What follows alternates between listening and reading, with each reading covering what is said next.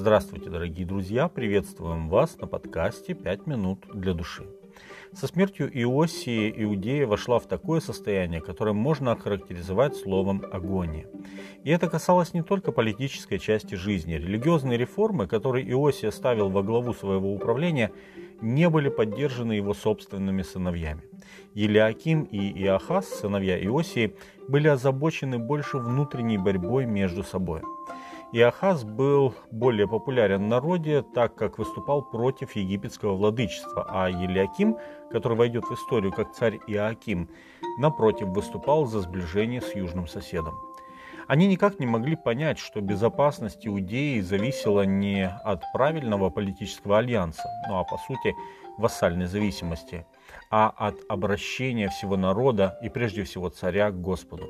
Сколько примеров было в истории Иудеи, когда благодаря верности Богу даже самый грозный враг отступал в стыде от стен Иерусалима, не причинив ему никакого вреда. Народ поставил царем Иохаза, среднего сына Иосии, но тот продержался на троне всего три месяца. Возвращавшийся из Керхимишева фараон Нехо не изложил его, воцарив вместо него его старшего брата Елиакима, кстати, изменив и его имя на имя Иоаким. В качестве подтверждения лояльности последнего фараон требовал с него ежегодную дань, которую иудейский царь собирал со своих подданных в качестве дополнительного налога. Четвертая книга царств, 23 глава, 35 текст. Но уже через три года молодой вавилонский царь Навуходоносор осадил Иерусалим, и Иаким вынужден был на три года войти в зависимость от Вавилона. Именно в это время в Вавилон в качестве первых пленников отправились благочестивые родственники иудейского царя – Даниил, Мисаил, Анания и Азария. Книга Даниила, первая глава, с 1 по 6 текст.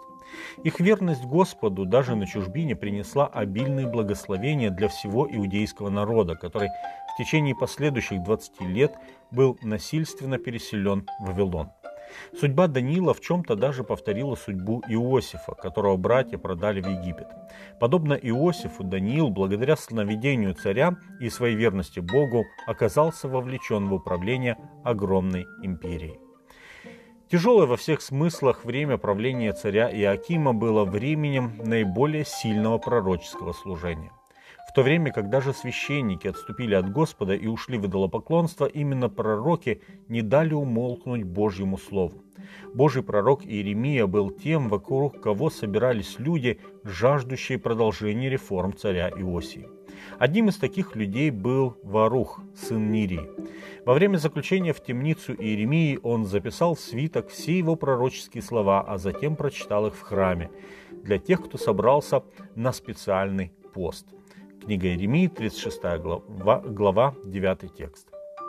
И прочитал Варух, написанные в свитке слова Иеремии, в доме Господнем, в комнате Гемарии, сына Сафанова, песца, на верхнем дворе у входа в новые ворота дома Господня, вслух всего народа.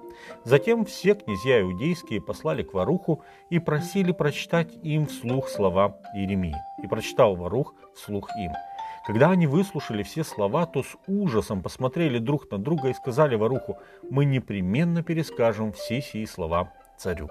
Книга Еремии, 36 глава, с 10 по 16 текст. И если сердца начальников народа смягчились, то сердце 29-летнего Иакима не дрогнуло. Он сжег свиток, невзирая на мольбы своих вельмож. Цель этого свитка была определена Господом. Возможно, это был последний призыв к царю Иакиму. «Может быть, — сказал Господь, — они услышат о всех бедствиях, которые я помышляю сделать им, чтобы они обратились от злого пути своего, чтобы я простил неправду их и грех их». Книга Иеремии, 36 глава, 3 текст. В то же самое время, в тот же самый год, за сотни километров от Иерусалима, царь Вавилонский получил во сне божественное откровение. И о нем, если позволит Господь, мы поговорим завтра. С вами были «Пять минут для души» и пастор Александр Гломоздинов. thank you